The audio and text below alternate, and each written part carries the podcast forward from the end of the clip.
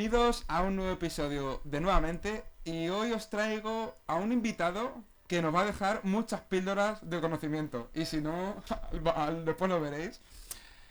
Voy a presentarlo un poquito, aunque ahora él se va a presentar porque es el que mejor lo va a poder hacer, pero sobre todo quiero destacar del invitado de hoy que para mí es un profesor del 1%, es un profesor fuera de serie pocos profesores de universidad que llevan más de 15 años en la universidad dando clase, también emprenden, están invirtiendo, se dedican a su desarrollo personal, a su desarrollo físico, en definitiva, a otros aspectos que normalmente no son muy comunes o no son, digamos, las características normales de, de un profesor.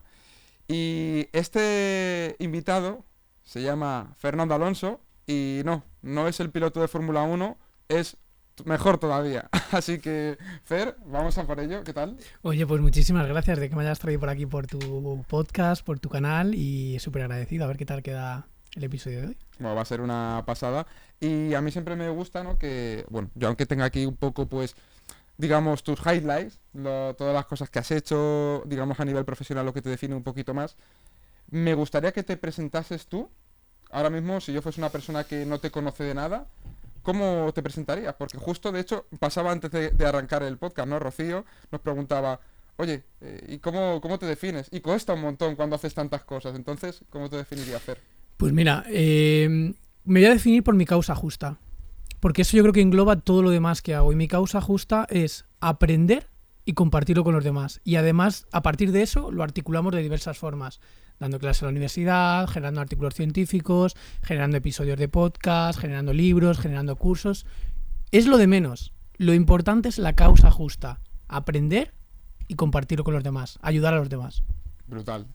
¿Y a nivel profesional quieres añadir algo bueno, así como muy resumido, mm, empecé mm, estudiando informática, inteligencia artificial, o hice el doctorado internacional en robótica, mm, escalé en la universidad, soy casi catedrático, profesor titular, pero es parte del camino, no me define y también en paralelo empecé a emprender, he hecho varios emprendimientos hasta que al final uno me traccionó muchísimo, que fue hacer un, empezar un podcast hace seis años Pilares del Conocimiento. Ese podcast me ha permitido conocer mucha gente, me ha permitido eh, crecer mucho, me ha permitido llegar a millones de personas, también ser una palanca de distribución un poco de mi mensaje, crear cursos, libros, todo esto.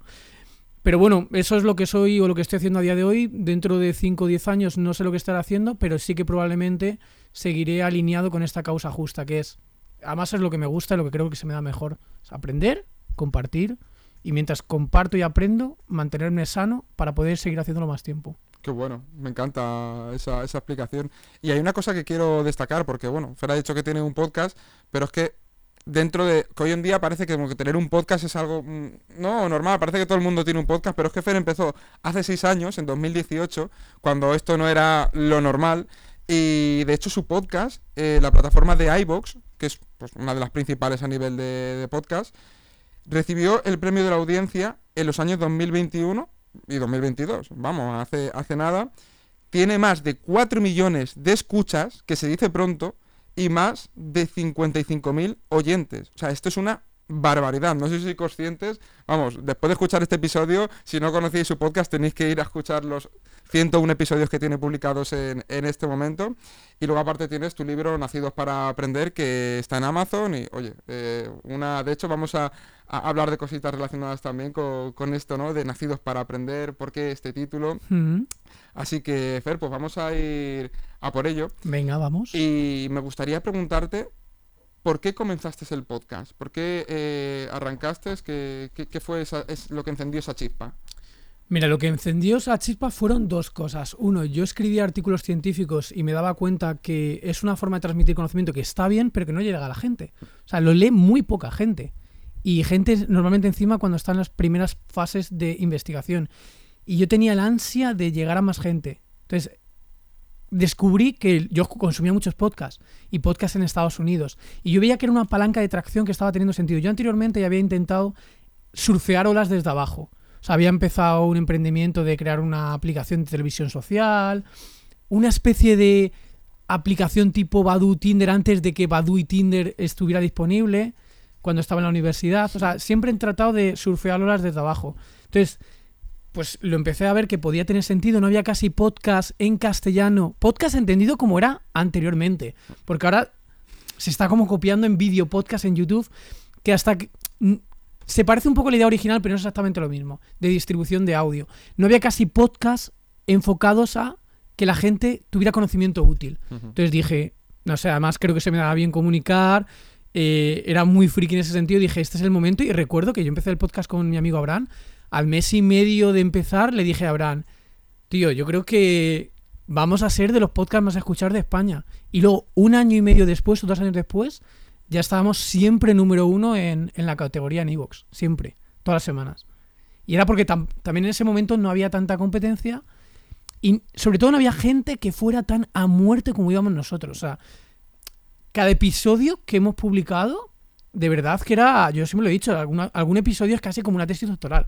Sea, han sido meses estudiando, leer un montón de libros, ponerlos en práctica, con mucha pasión y eso creo que ha sido el factor diferencial. No ha sido publicar por publicar, ha sido publicar dejándonos la vida en cada episodio, literalmente.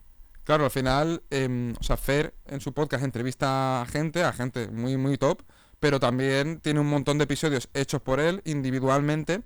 Y ostras, no tenemos que olvidarnos porque al final un profesor de, universidad, investigador, que tiene artículos científicos, científicos, capítulos de, libros publicados, pues oye, sabe digerir muy bien esa información, filtrarla y que todo eso te lo comparta en un podcast que encima normalmente los profesores incluso son como reacios hasta compartirte sus diapositivas, en plan, no quiero ni que las tengas.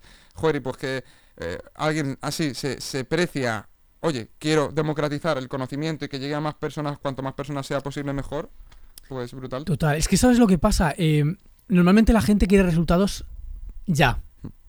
Y, y yo he estado dos años, tres años haciendo episodios, dejándome la vida, haciendo contenido gratuito, como tú dices. Al final, casi una de las ventajas competitivas que tengo yo, particularmente, es que sé investigar y sé crear conocimiento, no solo divulgarlo. Entonces, ese proceso me permite filtrar muy bien la información, porque tengo esa experiencia. Entonces, la gente agradece mucho que lo que yo comento es información muy filtrada. Entonces, ¿a dónde quiero ir a parar? Yo estuve dos, tres años compartiendo sin parar, sin capturar Sin esperar nada a monetariamente cambio, ¿no? sin ver nada a cambio, más allá del agradecimiento de la gente.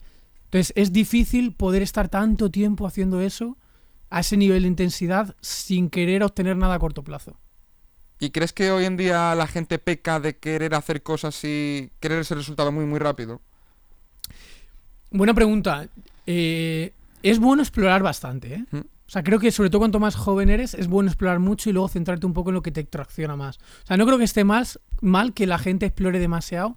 Y luego también, eh, no nos engañemos, o sea, el nivel de sofisticación del mercado se ha incrementado. Entonces la gente demanda más calidad. Mm. Con lo cual, si tú no traccionas, está bien, pues eso, explorar hasta que ves algo que se alinea con lo que se te da bien y que el mercado necesita, ¿sabes? Claro, pero, o sea, por ejemplo, una persona joven, eso, eh, que, que prueba muchas cosas, evidentemente, o sea, cuando eres joven tienes que probar cosas, o sea, eso, Claro. es, eso es así. La cuestión es, lo mismo luego esa persona llega a un punto en el que dice, no me funciona nada, pero realmente es porque no ha perseverado en algo lo suficiente. ¿Cómo, cómo- afrontar ese dilema, no? Tú que encima, cámara, veremos que te encanta eh, el tema de toma de decisiones, resolución de problemas, ¿cómo abordar eso? Es, es muy buen punto, ¿eh? es muy buen punto. De hecho, conozco gente de mi edad, yo ya tengo 40 años, que nunca ha acabado nada. O sea, es que no son nada finalizadores natos de tareas. En mi caso, si he tenido relativamente éxito, ha sido porque yo soy una persona que acabo las cosas. Es decir, si empiezo la carrera, lo acabo. Si empiezo el doctorado, lo acabo. Si quiero ser profesor, lo acabo. ¿Sabes? No, no, no renuncio a mitad. Luego, una vez que llega el punto de guardar partida, igual hago otras cosas. Pero acabo cosas. Y la mayoría de gente están como en exploración continua constantemente. Está bien explorar, pero ponte deadline. O sea, no puedes estar explorando constantemente. Claro. Y me gusta mucho un concepto que se lo leí hace un montón de años a Tim Ferris, a mí me cambió la vida. Es tomarte casi cualquier acción que hagas como un experimento. ¿Por qué? Porque cuando tú lo haces desde un experimento, te estás permitiendo explorar, aceptar lo que te suceda, que esto es súper importante.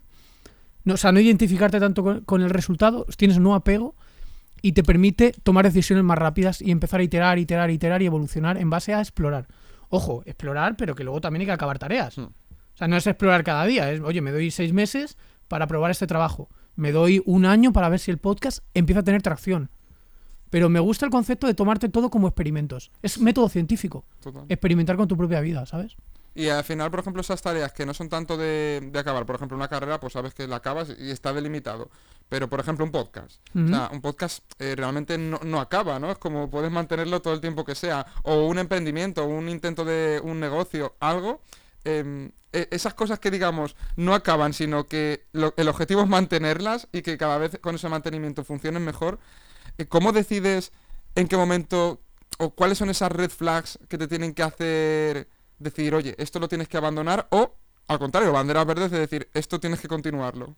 Mira, dos cosas, muy buena pregunta. Esto le, le reflexiona mucho. Uno es conocerte a ti mismo, tu arquetipo de personalidad, porque en función de tu arquetipo de personalidad tienes juegas el juego de tu vida de forma diferente. Esto es en complejidad, hablabas de que tengo una formación en metajuego, se llama Game Awareness, conocimiento del juego. Y parte del conocimiento del juego es conocer el entorno y conocerte a ti mismo, porque lo juegas de forma diferente. Y también parte de este Game Awareness es identificar concepto importantísimo, si estás jugando un juego finito o un juego infinito. El juego infinito es ese que harías de forma infinita porque disfrutas el propio proceso. O sea, ni siquiera sabes contra quién estás compitiendo, no sabes si hay competencia. Pues para mí, en mi caso, hacer un podcast es un juego infinito. Ese es el concepto. Yo los voy a jugar siempre porque me encanta. Es, cumple con el propósito de aprender y divulgar conocimiento útil. Entonces, ¿cómo te tomas tú el juego que estás jugando? ¿Como un juego infinito o como un juego finito? Qué O sea, cuando tú y yo estamos echando un partido de fútbol es un juego finito. Sabemos las normas de juego, quiénes son los rivales, cuándo empieza, cuándo acaba, quién va primero, quién va último, cuántos puntos tienes en la clasificación. Es un juego finito. Pero cuando tú estás jugando, sobre todo el juego de los negocios, es un juego infinito. Y además es un juego muy bonito. ¿Por qué? Porque puedes aprender de todas cosas. De liderazgo, de ventas, de desarrollo personal, de tecnología, de factor X que es comunicación con el resto de humanos. Entonces, para personas curiosas como supongo que tus oyentes, eh, tu caso o el mío, el no delimitarte y siempre poder traccionar de, un de algún nuevo área se convierte en un juego infinito. O sea, digamos que esos juegos infinitos tendrían que ver con esas cosas que estás haciendo, pero no esperas tanto un resultado, sino que realmente lo que disfrutas es ese proceso y te- no te da, no te importa tanto el, digamos, eh, que vayan mejor o peor. Lógicamente, a todos nos gusta que vayan mejor, pero que si hay errores, hay dificultades, los interpretas como algo positivo, algo de lo que puedes aprender y encima ves que va alineado contigo. O sea, para, para eso es muy importante, claro, lo que tú has dicho, el autoconocimiento. Sí, 100%. 100%. Y es súper importante, esto es algo que he aprendido en los últimos años, tratar poquito a poquito elevar el nivel de conciencia. Y elevar ese nivel de conciencia implica, sobre todo, no apego con el resultado.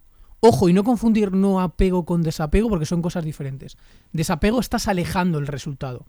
No apego es tú lo vas a hacer con independencia de lo que esté sucediendo con el resultado.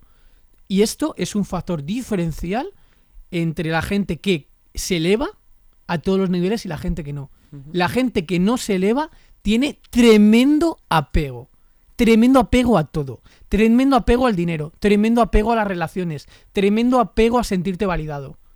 Factor tremendamente diferencial conseguir elevar tu conciencia a no tener tantísimo apego a lo que te está sucediendo. ¿Y ha habido algo a ti, Fer, que te haya ayudado más a la hora de conseguir ese desapego, de, de conocerte a ti mismo, de elevar tu nivel de conciencia? ¿Ha habido algo, algún, o sea, alguna tarea, alguna actividad o Sí. a- algún acontecimiento, algo? Eh, tres cosas principales. Te lo aterrizo clarísimamente. Uno es meditar, punto uno, porque te ayuda a conocerte mejor, a calmarte, etcétera.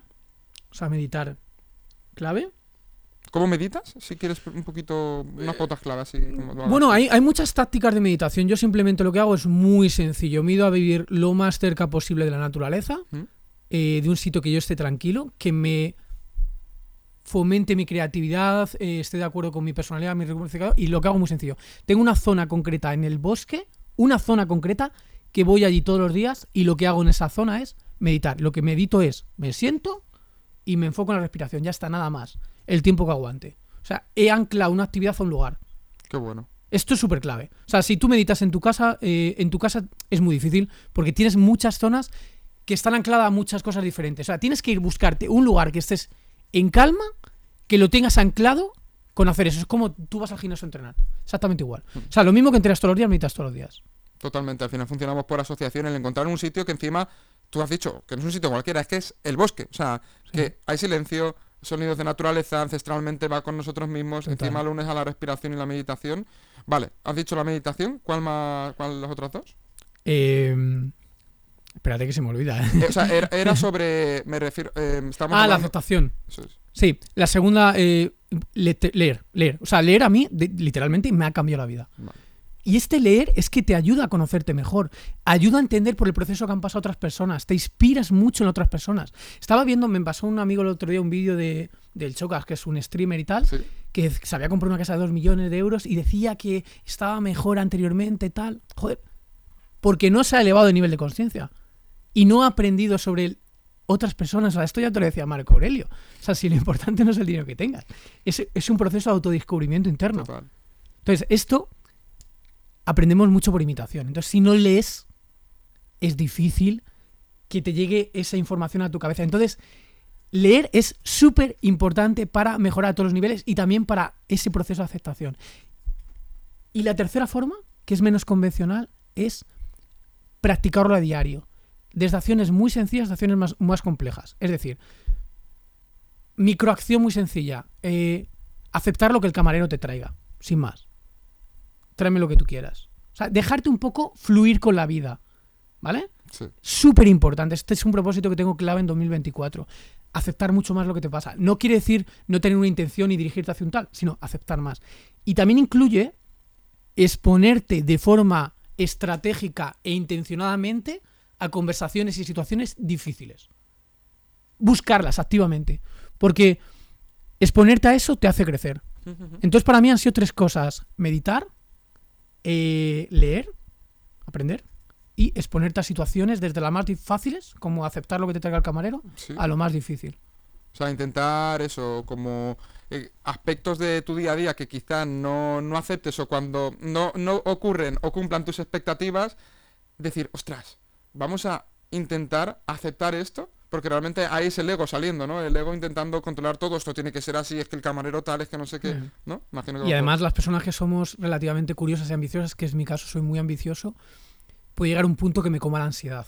Entonces, para que no me coma la ansiedad, la palanca de acción clave es la aceptación. Es, ojo, sigo teniendo objetivos, sigo teniendo intención más que objetivos, intención de hacer algo, pero acepto lo que me pasa. Y lo acepto también porque me lo tomo todo como experimentos, ¿sabes? Sí, sí, sí. O sea, a lo mejor estoy incómodo en. Imagínate, en esta conversación que no es el caso. Es un experimento de aceptación de lo que me pase. O mis vecinos me están molestando. Da igual. O sea, es que sé que dentro de tres meses eh, voy a tener una casa muchísimo mejor. Porque no paro de crecer constantemente. Qué bueno. Me parece una, joder, un punto de vista bestial. ¿Hay, em, que esto tú y yo hemos hablado un poquito de ello, algún libro que te ayude a desarrollar esa capacidad de aceptación o un par de libros, algo que quieras recomendar respecto a ello? ¿Sabes qué pasa? Hay muchos libros. La gente quiere la bala de plata, eh, la palanca milagrosa, pero es todo una... Es como, es como ir coleccionando piezas que forman un crisol, que el crisol en su conjunto, de forma imperceptible, casi inconsciente, hasta que de repente, ¡pum!, un día se hace consciente, has conseguido evolucionar. Pero bueno, te lo aterrizo. Por decir dos o tres libros que a mí me han ayudado mucho. Experimento rendición de Michael Singer. La liberación del alma de Michael Singer, así como se escribe, Michael Singer, como de cantar. Eh, Dejar ir de David Hawkins y los niveles de conciencia de David Hawkins. Son cuatro libros, evidentemente hay muchos más, pero esos cuatro ayudan bastante. Sí, sí, me parece... De hecho, yo tengo pendientes el de despertar los niveles de, de conciencia. Trascender los niveles de conciencia. Trascender los niveles de, de conciencia, eso es, porque, buah, tiene que ser una, una pasada. Y el, de hecho el grafiquito de este mítico que siempre ves por, por Google tal, eh, joder, es, es muy esclarecedor y, y te dice también muchas veces el, el punto de conciencia en el que la gran mayoría de personas de la sociedad se encuentra Sí, y qué importante es dedicar ese trabajo de desarrollo personal sí. para, para un poco cambiar esa interpretación de la realidad y no estar en esa lucha constante, ¿no? Bueno, y no solo eso, para entender el metajuego. O sea, es, es como lo que te digo de Game Awareness. O sea, cu- cuando te das cuenta que el 70% de la humanidad vive en un nivel de conciencia por debajo de 200, que quiere decir que ven el mundo como algo hostil, tú te das cuenta cómo funciona el ser humano y en función de eso aceptas lo que pasa. O sea, me pasaba, ayer fui a jugar al tenis con un amigo y me decía, eh, ay, los chicos del laboratorio les decía que iba a jugar con Fer, no sé qué, y dice, ah, el que está, que es en Instagram, sube vídeos y bailes y no sé qué, tú y yo bailamos, por ejemplo. me da igual, tío, me da igual. O sea, entiendo que el humano es, o sea, le encanta el chismorreo, yo estoy a otras cosas, tío, me da igual, aceptación de lo que hay. O sea, acepto el juego, ¿sabes? Total. Y, ostras, yo muchas veces que pienso en esto, porque realmente despertar esos niveles de conciencia tiene mucho que ver con manejar el ego, que el ego sabemos que es ese instinto de supervivencia, ese lucha-huida, el que no te hace aceptar, el que te hace eh, pues tener envidia, discutir. Pero claro, es que tenemos un cerebro que es completamente ancestral. Sin embargo, es como que está la cosa evolucionando a un punto en el que, ojo, no te puedes olvidar de esa parte eh, y renegar de esa parte ancestral porque te puede salvar la vida, pero hoy en día vivimos en un entorno mucho más seguro. Entonces, claro, ostras, eh, eh, tenemos que estar como un poco en lucha y saber manejar algo que antes realmente siempre te aportaba en un entorno salvaje. ¿Tú cómo ves eso? O sea, alcanzar ese equilibrio, porque es que yo a veces digo, ostras, put, hostia, qué complicado, ¿eh? ¿Sabes qué pasa? Yo, yo no acabo de comprar el mensaje de que, eh, de que en el entorno natural no había tantos peligros como hay hoy en día y entonces como que estamos sobreactivados. Quizás sí que es verdad que estamos más estimulados, pero es verdad que en el entorno ancestral cuando tú tenías que sobrevivir, los estímulos eran súper importantes. Si iba a llover o no, si había un cazador o no. O sea, yo no creo que ahora estemos más activados que antes. De hecho, creo que hasta todo lo contrario.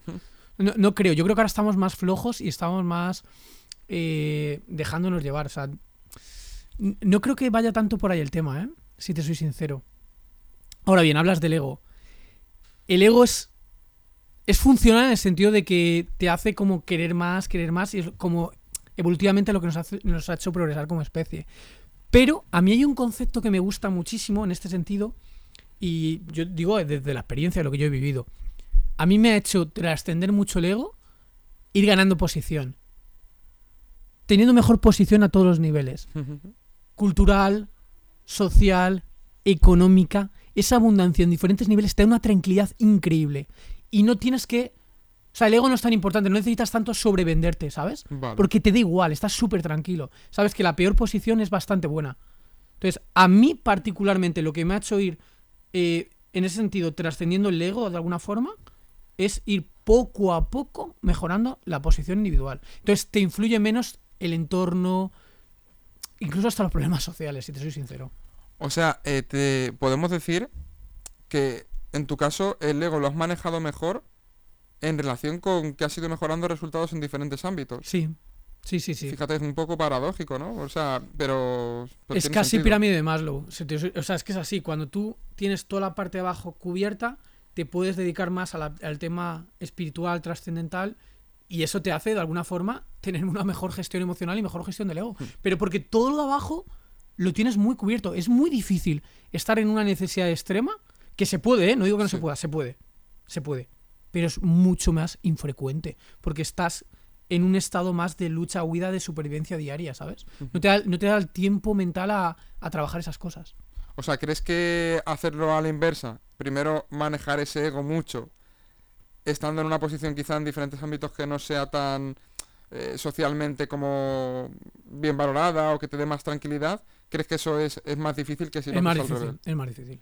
También es verdad que hay gente que escala en diferentes, sobre todo a nivel económico, que tiene, eh, eh, a nivel personal no se ha trabajado nada y el ganar más dinero acentúa un comportamiento problemático que tenía de manera previa y lo vimos una persona pues que luego se gasta ese dinero, vete tú a saber, ¿no? En drogas. Totalmente. Mira, hay, hay varios millonarios y billonarios famosos, los puedes ver en YouTube, en la tele, y notas clarísimamente que tienen realmente complejo de inferioridad. O sea, van exhibiendo logos grandes simplemente porque necesitan validación. Por ejemplo, ¿quieres decir el nombre de alguno si quieres, eh? Si no... no, prefiero uso consejo del Carnegie de corregir en privado y Muy bueno. Todo lo mejor que conozca en público. Da igual, si es que hay muchos, o sea, tampoco es por poner nombres. Pero tú notas que lo que dices tú, que ha llegado a riqueza económica, pero no está trabajando en todos los sentidos. Hmm. yo creo que lo ideal es ir trabajando en todas las áreas de forma eh, simultánea. Vale. Qué bueno. Te quería hacer otra pregunta porque relacionada con el podcast, volviendo un poco a, a esa parte con la que hemos arrancado, porque, oye, tú al final ya no solo has grabado esos episodios individuales, sino que has hecho entrevistas a gente como eh, Marcos Vázquez, eh, Alberto Álvarez, conocido como Macro Wizard, eh, en fin, a bastantes personas conocidas en el mundo del desarrollo personal, de la salud, del emprendimiento.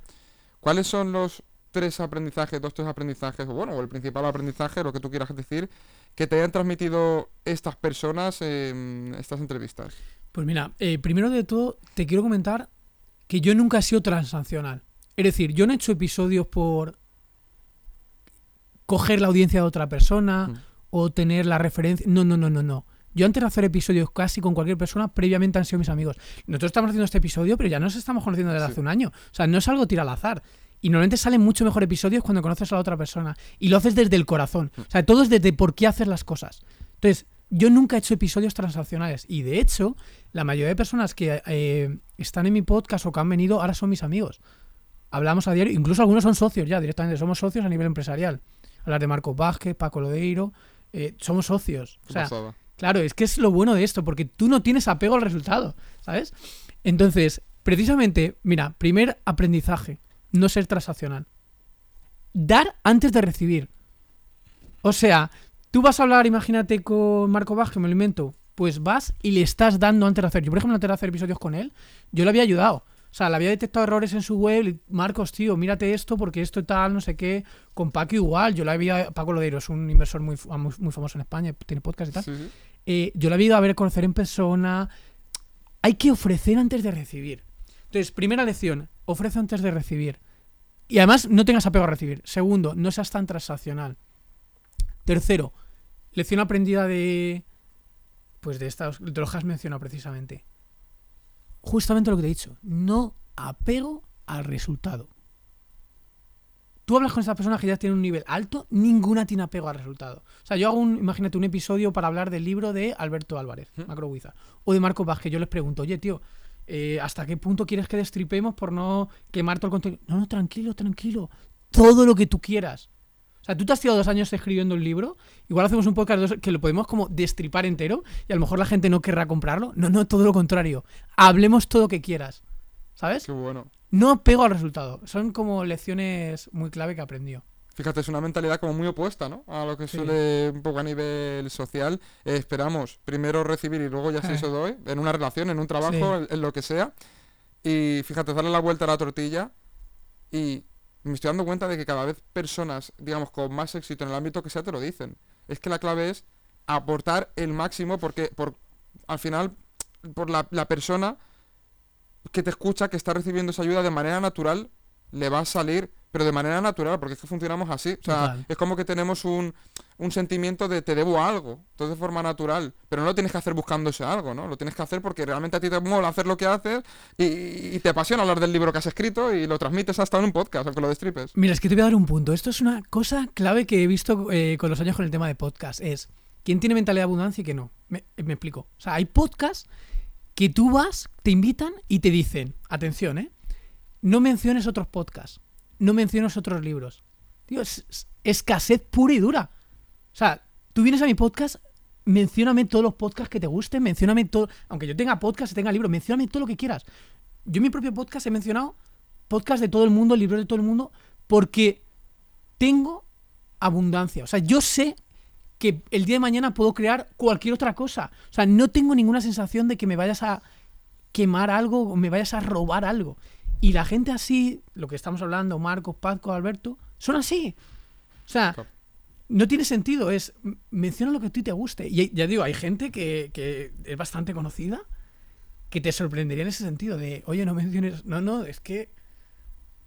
Totalmente, es que es moverse desde un punto muy diferente, desde, desde un miedo. O sea, al final eh, hay gente que, no sé, en lo económico, en diferentes ámbitos puede conseguir resultados, pero luego te das cuenta de que hay gente que lo hace desde un punto completa diferen- completamente diferente a otra, pero que realmente los que están más en paz consigo mismos son esas personas que lo hacen desde la abundancia, porque claro, si tú lo haces desde el miedo, estás constantemente pendiente de va a llegar alguien, me va a Mm, bajar de aquí, me va a quitar mi posición, me va, ¿no?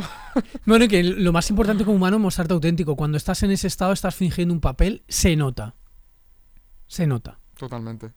Es que al final, como se suele decir, no se pilla antes a, a un mentiroso que a, que a un Claro, cojo. claro. Es una, una de las cosas que más importa a la hora de conectar con la gente es mostrarte de verdad, abrirte.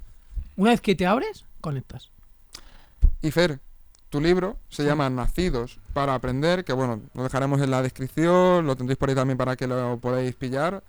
Y justamente quería hacerte esta pregunta porque, oye, tu libro, como digo, Nacidos para Aprender, eres eh, profesor de, universidad, te dedicas a la divulgación eh, en diferentes, de diferentes maneras.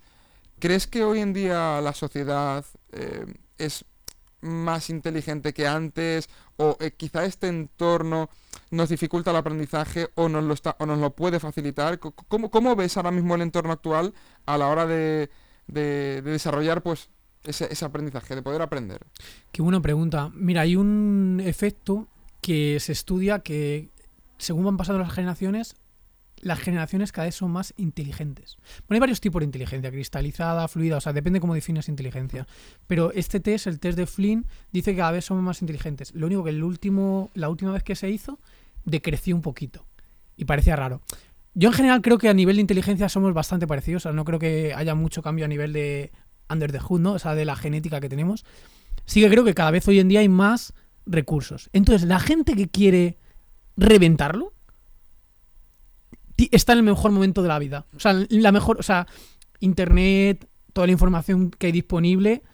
Yo conozco ahora chicos de 20 años que, o sea, de verdad, digo, wow, qué desarrollo personal tienen con 20 años. Me hubiera gustado con 20 años estar al nivel que están ellos. Lo que pasa es que cuando yo tenía 20 años no había esa información. Entonces, la información está bien, es verdad que hay mucha, hay que saberlo filtrar, pero quien lo busca lo encuentra. Total. De hecho, es eso, creo que vivimos en la mejor época para lo que tú dices, pero también en la mejor época para dejarte llevar por todo el ruido y todas las distracciones, no sé, TikTok, en fin, todo este tipo de, de cosas que, que realmente pues te pueden robar la atención y al final eres en donde pones tu atención, eso es lo que te va construyendo. Entonces, tienes que tener eh, ese, es- esa capacidad de saber, digamos, dejar a un lado todo lo que es tan cortoplacista y placentero y que realmente te, te roba tiempo y energía y atención de dedicarlo a, ostras, a escucharte un podcast de, de- una hora en el que realmente pues se aborden temas interesantes y te permitan crecer, como por ejemplo un episodio de tu podcast, a dedicar esa hora estando viendo vídeos de TikTok. Volvemos a lo mismo, conocimiento del juego. Tú entiendes que hay una lucha feroz, feroz por la atención. La atención es la moneda de cambio, por muchos motivos. Entonces, si tú entiendes este juego, tú intentas ser muy cauteloso con tu atención. O sea, tu atención hoy en día es el, el activo más valioso que tienes. Entonces, ¿dónde pones la atención? Pones, ¿Dónde pones tu alma? Pones la atención. ¿Dónde pones tu alma? Lo expandes. Entonces, tú vas a expandir dónde pones tu atención y tu intención. Entonces, tienes que, una vez que sabes esto, ser muy cuidadoso en dónde asignas tu atención y tu tiempo. Entonces, una vez que entiendes esto y tú quieres progresar, ya te digo que vas a protegerlo. Eh, El problema es que estés dejándote llevar y no quieras progresar. Entonces, cuando tú no tienes un porqué, vas a merced de cualquier cosa. Entonces acabas muy perdido. Pero ojo, que también tienes su lado bueno, ¿eh? Que cuando estás tan perdido, puede llegar a un punto que toques tanto fondo, que ese tocar fondo es un driver, un disparador para, ¡pum!, de repente empezar a hacer cosas. ¿Sabes? Entonces yo creo que muchas personas que están muy perdidas por esa inercia de robar la atención llega a un punto que caen tan bajo, ¡pum!, que es un disparador para cambiar. La saturación de sufrimiento, ¿no? Lo Eso podemos es. llamar. ¿Y cómo aprende ahora mismo Fer? ¿Cómo es tu rutina de aprendizaje y cómo proteges tu atención? Pues mira, eh, básicamente mi día a día, te diría que el 90% del tiempo es aprender. O sea, la gente me puede decir, oye, ¿cuánto trabajas? Depende de lo que consideres trabajar. Si consideras trabajar hacer algo que no sea aprender, igual una hora al día. Pero ojo, te lo digo sin, sin vergüenza. O sea, es que creo que está bien jugado. O sea, está bien jugado cuando prácticamente todo tu tiempo es zona de brillantez. Si a ti se te da bien, y además, ideal, si una persona es curiosa, lo que más le va a hacer progresar en la vida es aprender. Entonces, yo, todo mi tiempo, casi todo el tiempo es entrenar, meditar, aprender. ¿Cómo aprendo? Mira, hay, hay varias fuentes de aprendizaje y te lo voy a rankear. La mejor fuente de aprendizaje es leer artículos científicos. La mejor. Segundo, leer libros divulgativos muy currados y ojo, no de cualquier persona. De gente a la que tú admires o te gustaría parecerte. O sea, yo, esto es un concepto que yo tenía equivocado anteriormente. O sea, tú a lo mejor eres muy bueno en ventas, pero no me gusta cómo eres de persona, en general. O no, quer- no, me, no querría ser como tú. Pues Yo ya no aprendo de lo que tú me enseñas de ventas. Porque está condicionado a la persona que tú eres. O sea, yo cojo personas que me gusta cómo son a todos los niveles Vale. y trato de aprender lo máximo de sus libros. ¿Vale? Entonces, artículos científicos. Libros, libros currados, que no sean lead magnet, o sea, que no sea como una puerta para otra cosa. O sea, que no sea un proceso de venta. Libro currado. Tercero, diría cursos de pago, normalmente caros, y podcasts muy currados. ¿Vale? La gente me puede decir, vale, en YouTube está todo gratuito. No es verdad. No es verdad. En YouTube, normalmente, si tú sabes mucho de un área, y tú, una vez que tú sabes, imagínate, yo soy de inversión, ¿vale? Y me pongo a ver vídeos de inversión. El 99,9% de información de ahí es una mierda. Una literalmente una mierda. Porque es de gente que no tiene resultados, de gente que no sabe el matiz, y el matiz hace toda la diferencia. El diablo está en los detalles. Entonces, eh, tercera fuente de información, cursos de gente que realmente tenga resultados si tú te quieras parecer a ellos. Y lo mismo podcast, podcast de gente que tenga resultados si tú te quieres parecer a ellos. Cuarta fuente de información, pues ya podemos entrar en vídeos de YouTube, cursos muy baratos, eh, y por último diría eh, medio de comunicación de masas. O sea, por ejemplo, no aprendería nada en la televisión, por decirte algo, o incluso en TikTok puede que haya algo, pero poquito. Ya, Tienes que ser muy selectivo. total. Al final es como dice, ¿no? En la, la televisión dice la verdad, excepto en el ámbito en el que tú entiendes algo. Pues imagínate, extrapólalo con todo. Así pasa. Total.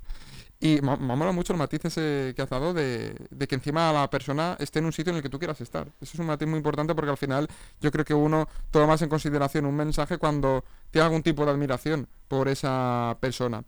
Y luego imagino que a todo esto, para asentarlo, también le añadirías, que es algo que tú haces, el, el transmitirlo, ¿no? El, el transmitirlo o aplicarlo de alguna forma para conseguir asentar ese aprendizaje, ¿no?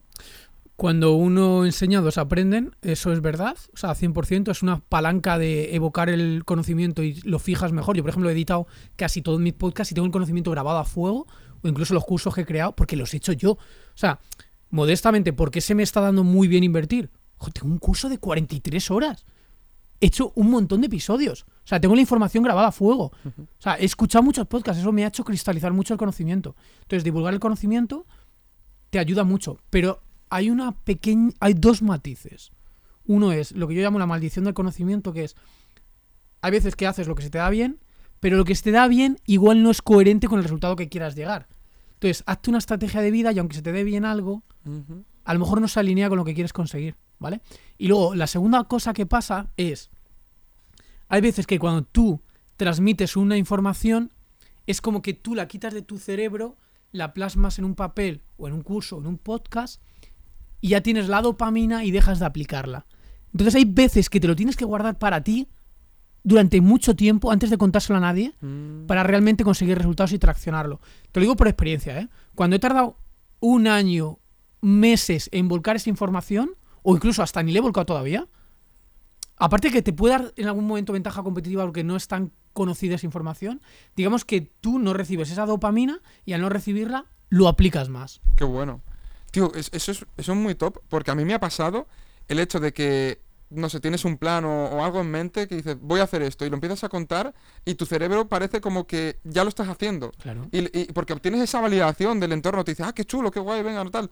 Y tú es como, venga, ya he obtenido lo que quería. Y, hostia, es como, no, no, no, lo que tú has dicho, no, guárdate, resérvate esa validación para cuando lleguen los resultados después de que tú lo hayas aplicado, pero no tanto por el haber hablado y, y ya está, ¿no? Porque si no estás, digamos, como derrochando esa... Totalmente. Y también me ha gustado una- un montón una cosa, tío, que has comentado, que es que se te pueden dar cosas bien, pero que te dediques en esas que te van a llevar al lugar en el que tú quieres estar en el futuro. Hostia, eso es top, ¿eh? Eso es súper claro. No, lo digo por primera experiencia de vida, no te lo digo por decir. Sí, o sea, sí, a mí no. se me daba súper bien eh, sacar un 10 en exámenes. O sea, yo estudiaba poco y no iba a clase y sacaba un 10. O sea, se me ha dado muy bien. ¿Qué pasa? Eso me ha hecho hacer todo el camino académico entero, hasta llegar a doctor casi catedrático. Pero, ojo, que el camino de catedrático igual no es alineado con lo que yo quiero. Yo quiero libertad total. Libertad total implica libertad espacial, trabajar con quien me dé la gana, conversar con quien me dé la gana. ¿Esa libertad se logra con este camino? La verdad es que no. Joder, La verdad es que no. muy bueno. O sea, se logra un subóptimo bastante bueno, pero no la libertad total. Entonces, entonces en plan, ¿qué quieres? Y en función de eso, diseñate una estrategia. O itérala. Pero no tires por el camino únicamente de lo que se te da bien. Porque a lo mejor no llega a donde tú quieres. Y esto cuanto, cuanto más rápido te des cuenta, mejor, ¿eh? Incluso, fíjate, para cosas que mismo no se te dan tan bien o no te gusta tanto hacer, pero tienen sentido aprenderlas en ese para llegar a ese punto, pues quizás las tienes que hacer. O sea, al final. No quizás la tienes que hacer. Claro, o sea, no, no todo va a ser un camino de rosas y hacer lo que te gusta, ¿no? Vas a tener también que comer mierda, mucha mierda, imagino, Claro. para llegar a. Totalmente. No, de hecho, u- una buen aprendizaje es precisamente haz lo que más miedo te esté dando en este momento, porque normalmente lo que más te hace avanzar es precisamente hacer eso que no estás haciendo y que te estás buscando millones de excusas. Totalmente. Y que al final sabes que te es un miedo que si lo afrontas te va a ayudar a sentirte mejor y a acercarte a ese sitio. Sí. Que- El resultado que estás buscando casi siempre está detrás de hacer eso que estás evitando. ¡Pum! Es literal. Esa, es eh, frase para el título de- del episodio. Mira, Fer, hay, bueno, aparte de lo que hemos comentado de- del libro, tienes eh, tu máster online, que Sí. es el metajuego, que ya lo has mencionado, que una de las cosas que enseñas en ese máster es la resolución de problemas complejos. Y como te he dicho antes, hoy en día, pues nos vemos bombardeados por muchos estímulos. Tenemos muchas veces ese síndrome del objeto brillante, ¿no? Sí. Hoy estoy aquí, eh, ahora está brillando esto, me voy para acá, las criptomonedas, esto, no sé qué. Es como voy yendo de un lado a otro y no profundizo en nada. Entonces, para una persona que esté un poco perdida, que, que le cueste tomar decisiones, ¿hay alguna estrategia concreta que a ti te sirva, que quieres comentar, o algo que quieras también mencionar de manera breve que comentes en, en este máster? Vale, mira, te quiero hacer primero una pequeña puntualización porque es algo que Vale. me genera fricción. eh, a mí me ha generado anteriormente cuando le llamas máster a una formación, ¿vale? Yo le estoy llamando máster por diferenciación de otras formaciones que le llamo curso. ¿Y cuál es el matiz? Que esta formación tiene masterclasses con expertos en directo, ¿vale? Por eso le llamo máster. Te lo digo porque me pueden decir, hay gente que yo lo antes lo entendía mal y decía, no, no, es que máster solamente es de universidades. O sea, como si el concepto estuviera patentado por las universidades. Ojo, que yo soy profesor de universidad también. Pero es que no está patentado por las universidades, primer punto. Y es por la diferenciación de que tiene masterclasses que son de dos horas o de una hora y pico con expertos en un determinado área. En este caso sería complejidad y, por ejemplo, emprendimiento. Complejidad y creatividad, complejidad y en inversión, ¿sabes? Sí. Entonces, alguna palanca concreta, que es lo que tú me pides, es complicado. Y además la gente quiere siempre la receta, la receta, la receta, la receta. Y lo que yo aquí es una serie de herramientas y de metodologías para que tú, con ellas y pensando, genere resultados. Y esto funciona. A mí me funciona. Es decir, igual que estás, yo que sé, 15 minutos meditando, es tírate 15 minutos o media hora en tu día a día pensando. Porque meditando no es como foco la respiración, no, no, esto es pensando. Con toda la información que yo te doy, todas las estrategias y tal, busca una aplicación, conecta los puntos. Y de hecho yo así he resolvido puzzles personales y profesionales precisamente haciendo esto.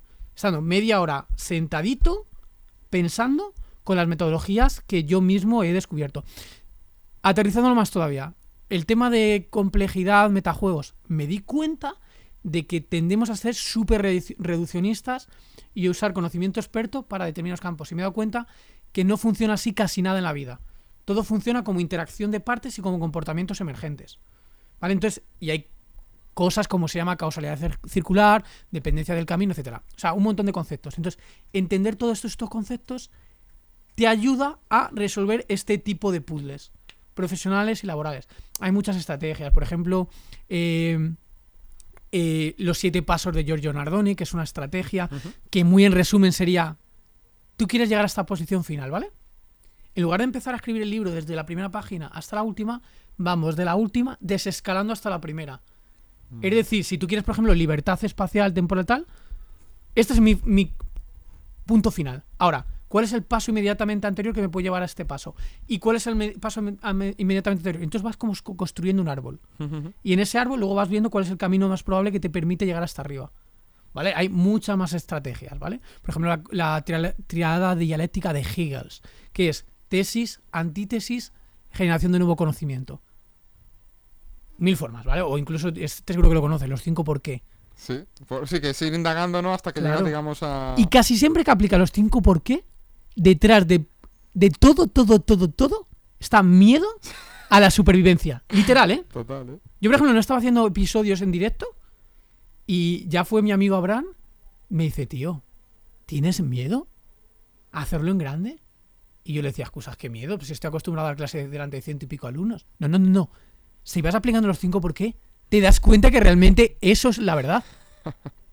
De verdad, ¿eh? O sea, Sí, sí, sí, sí, sí, sí, no, total. De hecho, yo que sé, cualquiera que ahora mismo eh, tengo miedo a dejar un trabajo en el que estoy como el culo y no me gusta nada. ¿Por qué? ¿Por qué? ¿Por qué? Ah, tengo miedo a hablar con chicas. ¿Por qué? ¿Por qué? ¿Por qué? O sea, va- Y llegas al miedo raíz, causal, sí, sí, al qué top. primordial. Entonces, son un montón de herramientas que empiezas a saber conectarlas y te sirve para resolver puzzles. Pues bueno, si esto os ha molado, ya sabéis que Fer tiene muchísimo más en, en este máster y mm, me ha gustado mucho la aclaración que has hecho, pero también tenemos que dejar claro que probablemente en formaciones como en tu máster aprendas más que en másters que hay por ahí de las universidades. O sea que eh, también esto hay que decirlo, que no es quitar, digamos, importancia a la universidad ni nada, pero es cierto que, oye, hay si, si sabes dar con esas formaciones concretas que también están de forma online como, como la tuya, muchas veces puedes aprender más que en formaciones, digamos, oficiales que te dan un título al final. Depende de tu arquetipo de personalidad. Si eres una persona que eres no muy autodidacta, entonces igual necesitas ese entorno universitario con compañeros que te veas obligado con fechas límite. A lo mejor te viene bien. Sí. Pero tú eres una persona tremendamente curiosa. Yo soy súper partidario del aprendizaje just in time. De hecho, es más, te digo una cosa, eh, porque me lo han preguntado en un montón de entrevistas y demás. Esto se lo escuché a Sam Parris. Me explotó la cabeza y es literal. Cuando te escuches pensando entre únicamente dos alternativas, estás equivocado. O sea, te estás dejando fuera un montón de opciones. Es decir, cuando te escuchas pensando entre formación reglada, no formación reglada, ¡buah! La estás cagando. O sea, usa lo que necesites en cada momento. No se trata de pensamiento dicotómico. O sea, tenemos el sesgo a pensamiento dicotómico. Pues si te encuentras en pensamiento dicotómico, estás en un estado mental de escasez. O sea, hay miles de opciones. O sea, tú puedes, por ejemplo, yo te lo digo, hacer una carrera de cuatro años, eres súper joven, tienes 18 22 años. Aunque no le saques el 100% del partido, casi no has perdido tiempo. Y algo te sacas. Y luego, y en paralelo incluso. Yo he hecho en paralelo, o sea, yo he hecho la carrera y en paralelo me he ido formando, leyendo libros sin parar. Claro. O sea, es que no creo que se trate de una cosa a otro. O sea, es, ten- el humano tiene mucho tiempo y mucha capacidad bien enfocada. Sea, haz lo- todo lo que puedas. Totalmente, tú lo has dicho bien, bien enfocado. Es que hoy en día la gente desperdicia el tiempo muchas veces en cosas que tú dices, "Uf, lo que no te falta es... No, o sea, tu problema no es el tiempo, son las prioridades. Claro. Y hoy, y hoy en día, fíjate, antes también lo has comentado a la hora de tomar decisiones, de tener como esos 30 minutos en los que apliques pues algunas de las estrategias que he comentado, pero 30 minutos sentado en silencio y diciendo, oye, voy a intentar resolver este problema o, o ver qué vías de acción puedo tomar. El problema es que hoy en día yo creo que ese silencio ha desaparecido. O sea, la gente no es capaz de estar eh, parada un rato con sus pensamientos y afrontarlos. Prefiere muchas veces parchear, evadirse. Creo que es porque no tienen un porqué. O sea, si tú tienes el porqué, que yo lo tengo, eh, lo haces. Porque te das cuenta de que resuelves problemas. O sea, es que es puro utilitarismo. Hmm. O sea, haciendo este procedimiento de estar 30 minutos pensando, me han dado grandes saltos en mi vida. Si no lo hubiera hecho, no hubieras tenido esos saltos. Entonces, es que te das cuenta de que te viene bien, es justo necesario. Si no, de verdad, ¿eh? como no hagas lo del proceso de sentarte sin estímulos a pensar, tus decisiones generalmente son de baja calidad. O sea, no vas a llegar a un estado muy alto Hmm. de conciencia y de desarrollo profesional y de vida propia si no haces este proceso. Es súper difícil. Y, y dos preguntas. Una, si lo quieres comentar, ¿cuál es tu por qué? Y segundo, ¿este por qué llegó de la noche a la mañana? ¿Ha sido algo mm, progresivo que has conseguido? Eh, no, porque hay veces que la gente es como que tiene un momento de iluminación, ¿no? Y es como, le viene a la mente y dice, hostia, esto es lo que tengo que hacer en la vida. Y hay gente que es algo como más que va encontrando en, en el camino. Entonces, bueno, si lo quieres comentar. Qué bueno, qué bueno. Eh, sí, sí, sí, sí. Ese porqué que Víctor Frank habla de logoterapia, quien tiene un... Es lo del hombre puja de sentido. Quien tiene un porqué puede con cualquier... Como, mira, en mi caso concreto es muy fácil. Es la causa justa. Es mantenerme creciendo, aprendiendo, impactando a los demás. O sea, cuanto más millones de humanos pueda aportar conocimiento útil, mejor para mí. O sea, más autorrealizado me siento. Entonces, ese, ese es mi porqué. Eh, Y, y perdona que te corte. Causa justa. O sea, es que mola mucho el este que le has puesto al por qué causa justa. es que la causa justa es desde por qué haces lo que haces. Es que además, si no tienes una causa justa, no conectas con la gente. Porque bueno. suena muy egoísta. Es que es muy egoísta. O sea, Es muy estoico eso, ¿eh? También. Sí, muy, bueno, muy Séneca. Bueno, mi gran mentor te- es Marco Aurelio. O sea, Total. Marco Aurelio dice, si no es verdad, no lo digas. Si no es bueno, no lo hagas. Y ese para mí es un leitmotiv que tengo grabado en el cerebro. O sea, evito mentir la- Marco Aurelio. O sea, me viene a la cabeza Marco Aurelio. O sea, hay veces que tendemos como a fliparnos y a exagerar las cosas. Entonces, para poner los pies a tierra es lo que dice Marco Aurelio. Eh, si no es verdad, no lo digas. Entonces, clave. Eh, ¿Qué es lo otro que, que estábamos comentando? Lo de- Nada, eh, ¿cómo has descubierto ese por qué? Ah, ¿Si fue de la noche a la correcto. mañana? como Mira, qué bueno. Yo pensaba que era como más de los últimos seis años y, y no, porque veo publicaciones de Facebook, ves de hace 15 años, joder, y leo lo que ponía digo, que ya estaba ahí el veneno, ya estaba ahí. O incluso me ha pasado de hablar con gente que, yo que sé, hace, me acuerdo, hace 12 o 13 años estuve eh, haciendo el doctorado internacional en, en Inglaterra. Y me lo comentaba, dice, no, no, es que tú ya tenías eso. O sea, me lo dicen. Tú a lo mejor no eres consciente, pero la gente que te conocía hace un montón de años sabía que tú ya eras así, ¿sabes? Ostras, qué, qué- qué- qué top. Pero tú, digamos, eh, ¿cuándo, o sea, ¿en qué punto te, te diste cuenta de que estabas alineado con esa causa justa? O sea, lle- ¿llegó un momento en concreto Mira, el, el- se me hizo más consciente, para mí fue... Eso, consciente, que no era la no me salía la claro, lo tenía en el inconsciente. Se me hizo súper, súper consciente. Si te soy sincero, como fue como el punto más grande, cuando falleció mi padre hace 13, 14 años y tuvimos como que asumir la responsabilidad de gestionar el patrimonio eh, invertido. O sea, mi padre ya era inversor y teníamos inmuebles y acciones. Entonces, yo quise asumir ese rol y me di cuenta de que, cuan- que era un pilar súper clave el aprendizaje para saber invertir bien. O sea, aprendizaje holístico a todas las áreas. Entonces, ahí fue como un disparador súper clave de responsabilidad de, oye, ya no tengo el respaldo de mi padre que me vaya a pagar todo lo que necesite. Y además tengo que ser, hacer crecer esto, tanto patrimonio familiar como personal. Entonces ahí fue como, wow, ponte a leer y asume responsabilidad. Entonces fue como, digamos, el momento que se hizo más consciente. Fíjate, yo creo que al final los ciertos golpes de la vida muchas veces te hacen eso, sacar un- un- algo dentro de ti que quizás hasta que no ocurre eso, macho, es complicado, ¿eh? Sí. Es complicado. Por mucho incluso que lo intentes, como incluso dicen los estoicos, tener esa visualización negativa, tal, pero hasta que no lo ves, eh, que esa situación se da de, de verdad, como puede ser por la pérdida de, de un familiar tan, tan cercano, ostras, yo creo que eso también te eleva un poco el nivel de conciencia y es como que también te eh, dices, joder, eh, eh, he perdido un familiar cercano, que eso quieras que no es un miedo de todos, entonces cuando ves que estás afrontando un miedo tan grande, porque se te pone delante de la cara, es como que eso también dices, joder, todo lo que ahora mismo no estoy haciendo por determinados miedos no supera este miedo que ya tenía y estoy afrontando. Entonces también yo creo que es como que te incentiva incluso a tomar más acción, ¿no? Y Sí, tener más totalmente. claridad. Totalmente. Vale, Fer, eh, bueno, también para no hacer esto muy muy largo, quiero hacerte un par de, preguntas que no quiero que se que no las podamos realizar por el tiempo.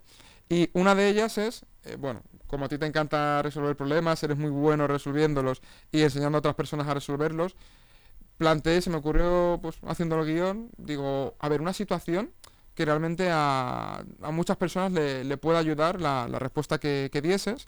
Y ahora mismo, pues oye, a nivel, digamos, económico, quizá pues la situación no, no es la mejor de todas, desde luego. Y hay muchas personas, pues, que se encuentran con problemas económicos, que encima a nivel de, de salud, de forma física, están muy mal. eh, no sé, están como bastante perdidos, con una mentalidad de escasez bastante grande. Imagínate que tú ahora mismo eres una persona que se queda sin nada. No tiene casa, no tiene móvil, no tiene forma física, no tiene contactos, no tiene dinero. Mm, digamos, parte de absolutamente cero. ¿Por dónde empezarías para generar riqueza? Qué bueno. Eh, mira, empezaría, si no tengo de lo que tú partes que es una situación casi catastrófica, es entrenaría en el parque eh, sin parar, o sea, calistenia a tope y me iría a la biblioteca a leerme los libros de la biblioteca. Es gratuito, estás justamente haciendo lo mismo que sigo haciendo de más mayor. Es cuidar tu cuerpo, eh, forjar una sabiduría en tu cerebro. Sería como dos palancas. Luego a partir de ahí empiezas a traccionar, empiezas a tener conocimientos. Em- Yo empezaría ofreciendo servicios a la gente. O sea, intercambio de tiempo por dinero. Es decir, yo me he ido a la biblioteca, he aprendido de un tema que me está flipando y que además tiene utilidad, y te empiezo a ti uno a uno a ayudarte en algo. Puede ser enseñarte a bailar, enseñarte a tocar la guitarra, enseñarte a invertir, uno a uno, empezaría así. Luego, según vas escalando, empezaría ese sistema a productivizarlo. Y una vez que lo empiezas a productivizar, se puede escalar, ya no es intercambio de tiempo por dinero. Empezaría a construir equipo para que la gente haga el trabajo que se aleja más de aprender y de entrenar, lo empezaría a delegar. Una vez que yo ya controlo cómo hacerlo. Pero empezaría de más abajo, foco aprender, foco entrenar. Y no quitaría lo de entrenar porque te da el entorno hormonal necesario para mantenerte en el juego. Sí, o sea, empezar por poner el foco en ese desarrollo personal, a nivel mental y a nivel físico. Total. Que muchas veces se nos, se nos olvida. Joder, me parece, me parece la leche. ¿Le añadirías, por ejemplo, el, no sé, acercarte, lo típico, ¿no? Acercarte a una empresa y decir, venga, te voy a ayudar a mejorar algo que, de lo que has aprendido leyendo la biblioteca y o algo así también. Me sirve, me sirve. eso es un servicio en el fondo, es. Claro, al final, Uno a uno puede ser una empresa o a un particular. Porque en el fondo la empresa seguramente lo acabas haciendo a uno a uno. O sea, me refiero a eso, ofrecer servicio. Intercambio de tiempo por dinero puede ser asalariado, pero claro, primero te tienes que formar. Y la forma más barata de formarte hoy en día, eh, para mí, es irte a la biblioteca. También puedes consumir YouTube, pero a lo mejor no tienes ni dinero en el móvil, ¿sabes? Eso es. Y luego otra cosa importante, si puedes documentarlo, mejor. Mm. Porque luego cuando tú escales, podrás demostrar tu historia. Sí, sí, eso es muy, muy yado. lo, he hecho el, cabrón, es el único que lo ha hecho así. Pero es verdad. Te, ¿eh? te, guste más o menos, pero es que lo ha hecho. Es que es el viaje del héroe documentado. Total. Que al final es el argumento de las películas, ¿no? A nadie le gusta ver una película en la que el protagonista empiece de puta madre y acabe de puta madre. Es como, no, nos gusta ver que la persona lo mismo está en un punto bueno, cae a lo más hondo y luego, lo que tú dices, ¿no? Del, ese viaje del héroe. Sin obsesionarte, ¿eh? documentarlo mínimamente. O sea, el foco no es documentarlo. Claro. El foco no es documentarlo, simplemente acumular alguna prueba. Y luego, mira, otra cosa súper importante, eh, que veo que falla muchísima gente, yo también he fallado, es no tienes que usar todos los canales. Es decir, para divulgar tu servicio, tu producto, no, no, no, no, no, no. Hasta que no llegues a una cifra relativamente grande, que puede ser un millón de euros de, de beneficio, un único canal súper optimizado, un único producto o servicio súper optimizado. Y a partir de ahí empiezas a, con ayuda de equipo, a dividir un poco como el altavoz que generas. Pero no tienes que hacer 50.000 cosas. Es una única, súper optimizado. Muy bueno, eso me lo apunto. vale. Mm, también otra pregunta que quería hacerte, teniendo en cuenta pues tu rol como profesor, al final pues ves el, sistema educativo desde dentro, te relacionas con otros profesionales, eh, ves los alumnos. Imagino que en estos más de 15 años que llevas como profesor, pues habrás visto cosas que han ido a mejor, cosas que han ido a peor, habrás visto de todo. Entonces, si ahora mismo dijese Fer, que mañana vas a ser el, el ministro de Educación, oye, ¿qué dos, tres cambios harías para mejorar la, educación de, digamos, de la población, de, las personas? Te voy a dar una respuesta creo un poco atípica. Eh, yo antes era más dogmático, pero desde que he estudiado todo este tema de complejidad, etcétera, me doy cuenta que el problema es súper, súper complejo y que tiene un montón de. Se llaman procesos de alta variabilidad. O sea, un pequeño cambio en la, el propósito del sistema, en la interacción, etcétera, cambia un poco toda la dinámica. O sea, es súper complejo. Creo, aunque lleve 15 años, de verdad que me falta información. Porque no he estado a nivel de tomar decisiones de ese estilo. Entonces, para mí quedaría muy fácil decirte tal cual, que si quieres te la voy a decir, o sea, me voy a mojar, te voy a decir, pero te voy a, o sea, sé que te voy a decir una decisión, una cosa incorrecta, porque no estoy lidiando con ese problema. Y hay seguro que motivos que yo todavía no percibo. Porque de hecho lo he ido viendo, ¿eh? Según he ido escalando, me da cuenta de matices que antes no veía y ya la forma de verlo es diferente. ¿Vale? Por ejemplo, eh, antes pensaba que el conocimiento en algunas áreas estaba muy obsoleta y que no tenía sentido. Y luego me he ido dando cuenta de que realmente, hablo de la universidad, es súper, súper importante enseñarle a la gente los principios básicos. Y los principios básicos son atemporales. Es decir, los principios básicos de la física, de la química, de las telecomunicaciones, de la programación, de la computación, hay que enseñarlos porque en base de eso luego tú construyes por encima. Es decir, la tecnología que esté hoy en, boga o de moda va a cambiar, me da igual. O sea, que vale, que, vale, que está bien enseñarlo, que sí, que está bien. No es tan relevante. O sea, en esos primeros años hay que dar principios básicos. Y ahí creo que se está haciendo bien. O sea, yo antes era muy dogmático, esto no sirve para... No, no, no, no, no es verdad. No es verdad. O sea, hay que conocer los principios básicos. Luego se puede matizar. Mira, lo que sí que creo que cambiaría es que quizás hay que tener un poco más de agilidad en adaptar el, el programa educativo. O sea, re- reajustarlo con más frecuencia. Pero claro, volvemos a lo mismo. Es que igual yo no soy consciente del problema que implica eso a la hora de seleccionar personal para dar esa formación. O sea, hasta qué punto tienen capacidad de reajustarse, reajustar. Es que al final es un dinosaurio, va con una inercia. Pero cualquier empresa grande le pasa igual, ¿eh? Cualquier empresa grande, salvo que esté muy bien estructurada como una startup, como puede ser Apple, por ejemplo, es muy lenta adaptándose. Es un problema de escala. Entonces, ¿hasta qué punto tienes la capacidad de iterar tan rápido? Ojo que se está haciendo, ¿eh? Porque se están creando y destruyendo máster oficiales y no oficiales a nivel universitario realmente rápido. O sea, se están generando máster de IoT. Por ejemplo, ahora acabamos de sacar un grado, un grado, ¿eh? Que es carrera en robótica, otro máster en IoT, máster en Industria 4.0. O sea, sí que se está haciendo. Sobre todo a nivel máster, pero a nivel grado, a nivel grado, principios básicos, tío. De verdad, ¿eh? Sí, Y yo era muy dogmático antes. Entonces, hay mucha gente. Mira, esto pasa mucho. Que la gente que tiene formación a nivel privado te vende lo suyo como lo mejor. Y lo público es como el gran enemigo. Porque es como generar un chivo expiatorio. O sea, cuando tú montas un enemigo común, es muy fácil traerte a la Sí, gente sí, a sí. tu causa justa. Pero no es verdad. No es verdad. O sea, por eso digo que hay que saber leer un poco la, la situación. Yo, por ejemplo, no creo que me haya venido mal, por lo menos mínimo, haber hecho la carrera, ¿eh? Aparte del sesgo de autoridad que te da hoy en día, que también hay que saber jugar el juego. Me da de autoridad, pero también me da principios básicos. Sí, sí, sí, sí. Entonces, bueno, eso es un poco mi opinión. Y a nivel así de, no sé, por ejemplo, de, de- de- de- me ref- ya no de contenido, sino un poco de formato, ¿Sí? ya, no, ya, no, y ya no tanto de universidad, sino incluso a nivel general, instituto, eh, colegio, eh, no sé, formato o algo que introducirías que quizá ahora no se está dando y que lo típico que se suele decir, ¿no? No, no se mete porque no interesa al gobierno que la gente sepa de esto.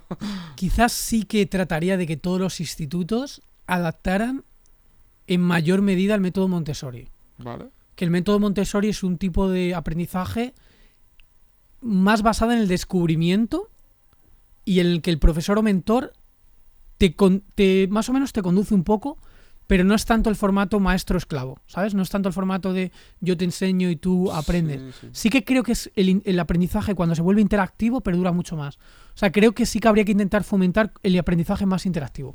Vale.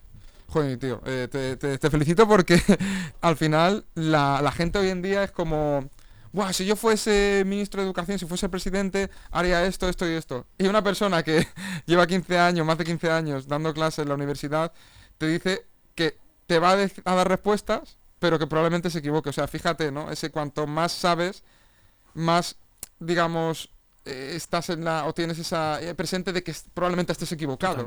Es que además te digo una cosa, es que vamos a ver, los políticos podrán ser todo lo tontos que queramos o todos los cuñados. Te lo compro, te lo puedo comprar por un tema de incentivos.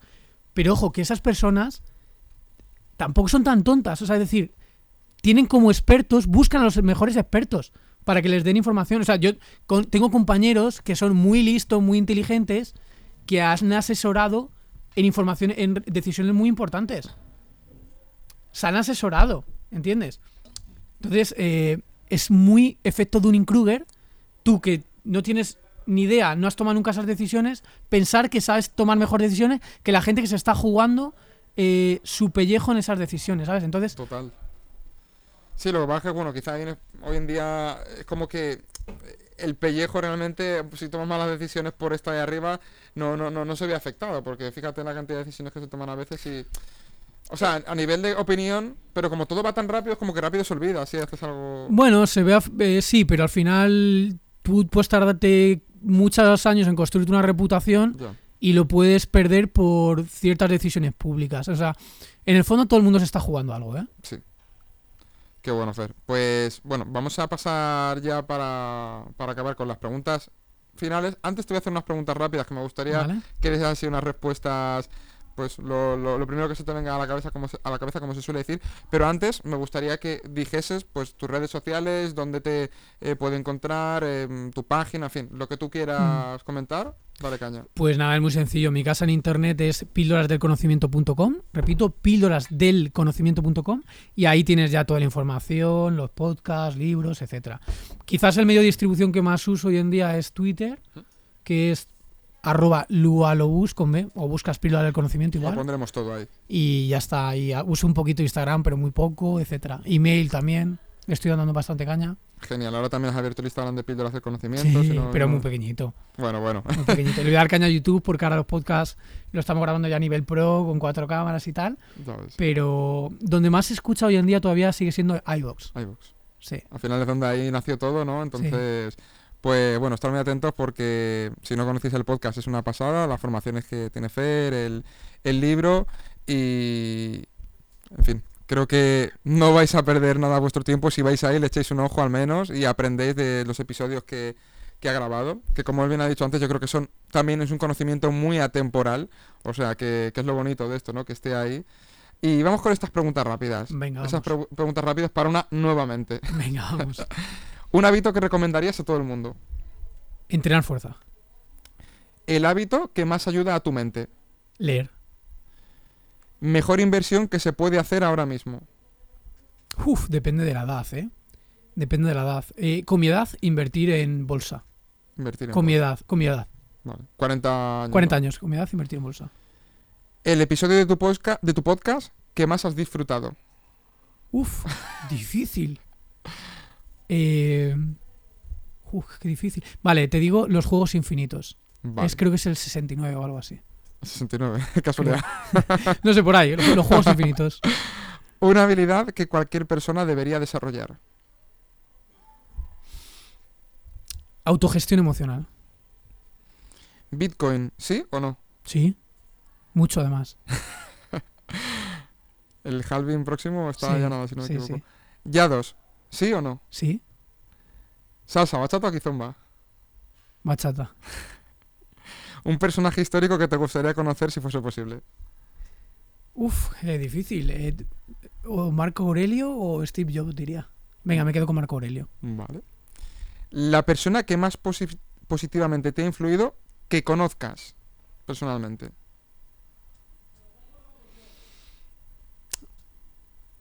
Voy a decir Marco Vázquez. Perfecto. La persona que más positivamente te ha influido que no conozcas. Warren Buffett. El libro que más te ha marcado. Wow, el libro que me ha marcado. Es que ha habido tantos.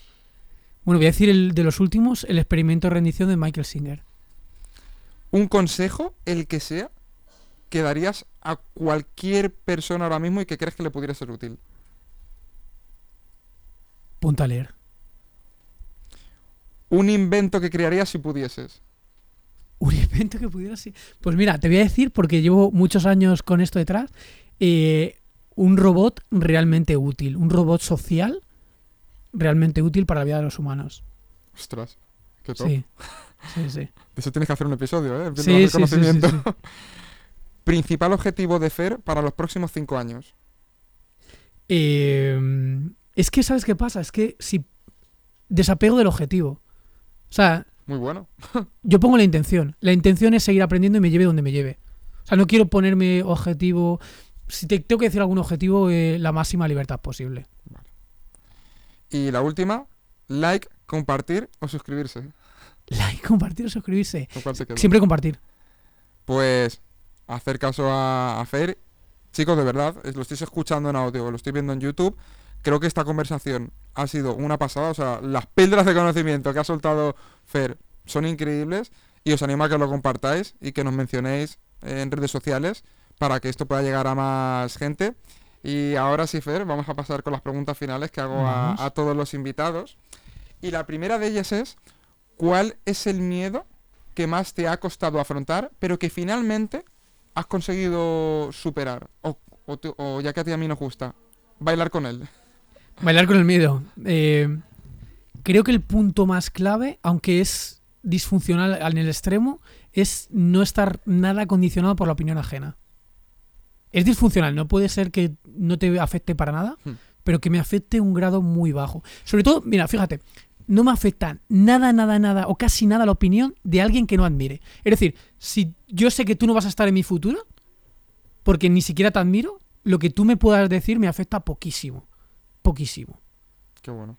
Hace poco escuché una frase que, de hecho creo que fue a David Marchante, que era algo así como no escuchas, no escuches una crítica de alguien que no es capaz de recibir un consejo. Ostras, me, me- me- me llegó bastante. Pero sí, sí, sí, muy, muy top, tío. ¿Qué harías ahora mismo si no tuvieses miedo? Hay que tener miedo, es disfuncional, si no te estarías matando todo el rato. Entonces, miedo voy a tener siempre. ¿Qué haría? Eh, mira, me gustaría ya de ya, no lo puedo hacer ya de ya. Bueno, por poder podría, pero yo prefiero obrar bien y hacerlo con tranquilidad y haciendo las cosas como hay que hacerlas. Me gustaría estar ya viajando constantemente. O sea, este- me gustaría estar por lo menos medio año viajando por el mundo. Ostras. Sí, lo voy a hacer, pero ahora mismo va a llegar el momento. Todavía no es el momento. ¿Qué mensaje dejarías al mundo si mañana te fueses para siempre, todos los podcasts que has grabado, tu libro, tus formaciones, todo eso desapareciese y tuvieses que dejar un breve mensaje, una breve lección, aprendizaje? ¿Cuál sería?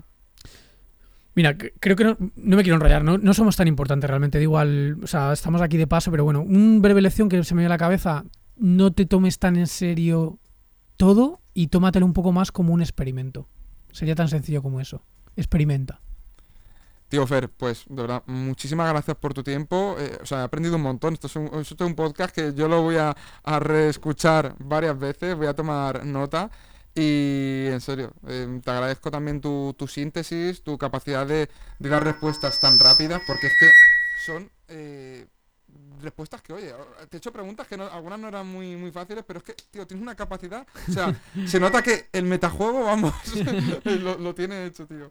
Brutal. Pues, Fer, muchísimas gracias. Y a mí siempre me gusta que el, el invitado sea el que despida el episodio. Así que nada, mira a cámara y di lo que más te apetezca. Pues nada, poco, poco más que decir. Simplemente ha sido un placer estar aquí. Lo hemos pasado muy bien. Se nos ha pasado el tiempo rápido. Eso es buena señal. Y os, os invito a que escuchéis más episodios como este eh, de Sergio. Porque yo sé que tiene muchas ganas de. O sea, me veo muy identificado en él.